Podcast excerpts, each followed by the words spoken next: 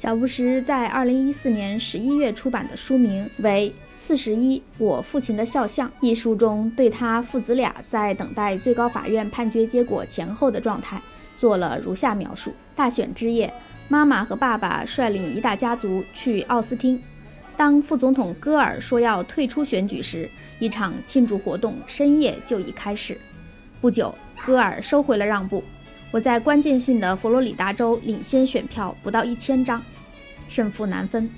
一场持久的重新计票过程开始了。我要求詹姆斯·贝克作为我的佛罗里达州法律小组的领导人。我和妻子劳拉返回德克萨斯州克劳福德我们的农场休息，等待我的命运。另一方面，爸爸却被这些消息所困扰，他不断地打电话给卡尔罗夫和詹姆斯·贝克。要他们提供最新消息，他也不断地给我打电话。从他说话的声调，我可以说他很担忧。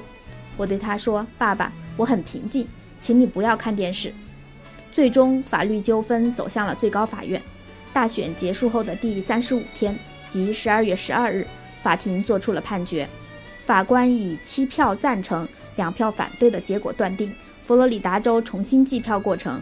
违反了宪法中保护平等权利的条款。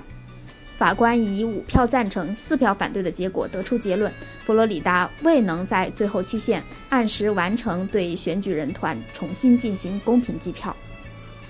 选举人票计算维持原状，我赢了。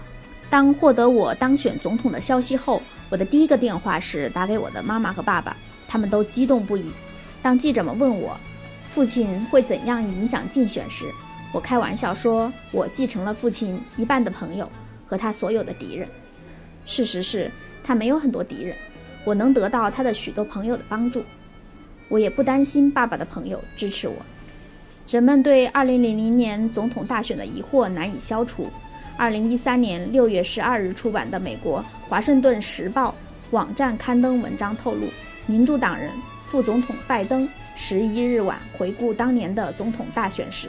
大发感慨，为戈尔把白宫宝座拱手让给小布什抱不平。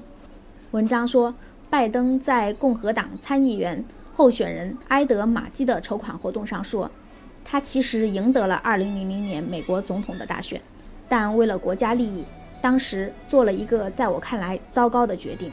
我认为很少有人像他那样，在极为极为极为困难的时刻将国家放在首位。戈尔和我都知道。很多竞选过总统的人真无法对失败释怀。他说：“戈尔，你为国家树立了一个永不褪色的榜样。放弃选举诉讼的决定，让你虽败犹荣。我认为今后的宪法专家将会得出结论，这是一个不幸的决定。”2004 年，小布什在总统大选中成功连选连任。美国著名的经济学教授保罗·克鲁格曼。在二零零五年八月二十二日的《纽约时报》上，以“不要美化我们的历史”为题发表评论说：“小布什是一位被选错了的人。”物以类聚，人以群分。二零零一年，小布什上台后，组织了以他为核心的四人石油集团。了解这个集团与美国石油工业的密切关系，或许有助于分析小布什政府执政八年期间。穷兵黩武的原因和目的。从2001年到2008年，小布什在白宫坐镇八年，于2009年1月20日携夫人离开华盛顿，返回他成长发迹的德克萨斯州石油重镇米德兰市。接替他入主白宫的是2008年美国总统大选中获胜的民主党人、联邦国会参议员、非洲裔贝拉克·奥巴马。小布什留给这位美国历史上首位黑人总统的是一个烂摊子：国内一场严重的经济危机和对外发动了两场侵略战争——阿富汗战争和伊拉克战争。二、家族史：小布什和他的父亲乔治·赫伯特·沃克·布什都是石油资本家。在美国两百多年历史中，石油资本家支持政客竞选总统是不争的事实，但石油资本家直接参加总统选举。入主白宫，在美国历届总统中都是罕见的。小布什总统四代都同美国石油工业有着千丝万缕的联系。第一代，小布什的曾祖父塞缪尔·布什，在第一次世界大战前就与美国首家石油巨头洛克菲勒财团创始人约翰·洛克菲勒家族建立了密切的合作关系。从1908年到1927年，塞缪尔担任巴克艾钢铁铸造厂总经理，这是一家由约翰·洛克菲勒的弟弟弗朗克·洛克菲勒控股，为美国东部摩根·哈里曼·洛克菲勒财团控制的铁路系统生产铁路设备的工厂。塞缪尔也是俄亥俄州和宾夕法尼亚几家铁路公司的主管，和位于俄亥俄州的洛克菲勒财团、美孚石油公司联手控制石油运输业。